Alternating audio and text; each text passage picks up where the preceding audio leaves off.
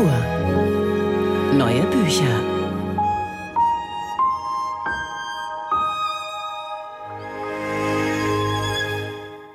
Christina Wessely ist Historikerin und Professorin für Kulturgeschichte des Wissens an der Leuphana Universität in Lüneburg. Geboren 1976 in Wien. Bisher hat sie wissenschaftliche Bücher geschrieben, etwa über die Kulturgeschichte von zoologischen Gärten oder die Mensch-Tier-Beziehung.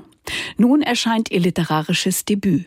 Liebesmühe erzählt die Geschichte einer Mutter, die sich nach der Geburt ihres Sohnes von sich selbst entfremdet und in eine postpartale Depression verfällt. Andrea Schwitzer, selbst Mutter, hat das Buch gelesen. Eine Frau um die 40. Sie bekommt einen Sohn, ein Wunschkind. Die Gratulationen sind überschwänglich. Sie solle die intensive Zeit des Anfangs genießen, den Zauber, das Kennenlernen, das Kuscheln.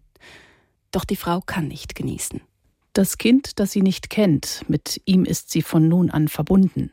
Mit einem Mal versteht sie das Wort Unentrinnbarkeit. Niemals hat ihr etwas mehr Angst eingejagt. Die Frau ist sich ganz sicher, ihr bisheriges Leben ist vorbei.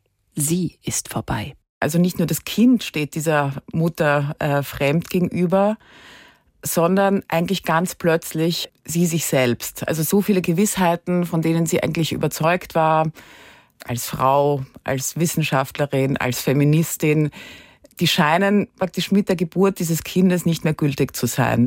Christina Wessely schreibt denn auch im Prolog, dass diese Geschichte nur in der dritten Person geschrieben werden konnte. Zu nah dran ist sie selbst an der Hauptfigur. Und so wird das Ich zu Sie. Sie erzählt, wie schwer ihr alles fällt, wie unmöglich selbst der kleinste Ausflug scheint, wie belastend schon der Gedanke an einen Einkauf im Supermarkt oder der Gang zum Amt ist. Erzählt von den verrückten Plänen und irren Berechnungen, mit denen sie den Alltag dennoch zu bewältigen sucht. Von der Panik, von der Leere.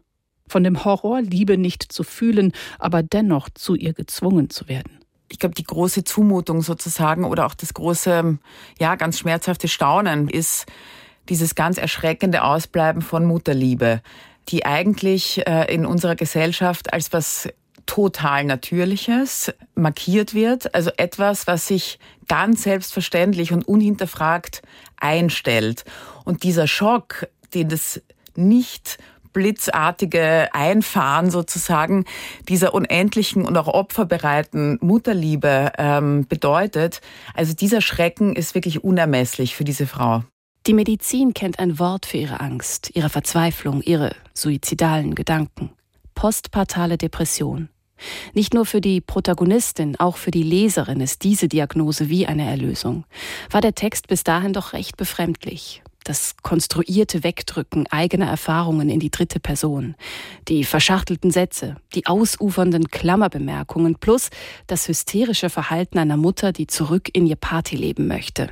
Millionen von Frauen haben Kinder auf die Welt gebracht und sich nicht so angestellt wie du. Reiß dich zusammen, das wird schon. Einer richtigen Mutter wäre das nie passiert. Ja, auch die Leserin muss sich erst von diesen Gedanken freimachen.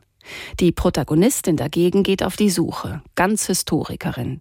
Woher kommt eigentlich dieser Mythos der Mutterliebe? Bis zum Ende des 18. Jahrhunderts wurden selbst Kinder von armen Frauen nach der Geburt weggegeben und von Ammen aufgezogen, unter schrecklichsten Bedingungen.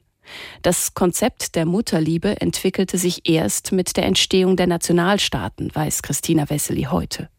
Kinder wurden plötzlich als künftige, hoffentlich staatstragende Bürger gesehen. Und um auch die Kindersterblichkeit zu senken und dieses Ammenwesen äh, zurückzudrängen, wird gewissermaßen dieses Konzept der Mutterliebe erfunden, das auch damit einhergeht, dass Frauen ihre Kinder eben nicht mehr abgeben, sondern im Gegenzug eine relativ lange Zeit auch bei den Kindern bleiben.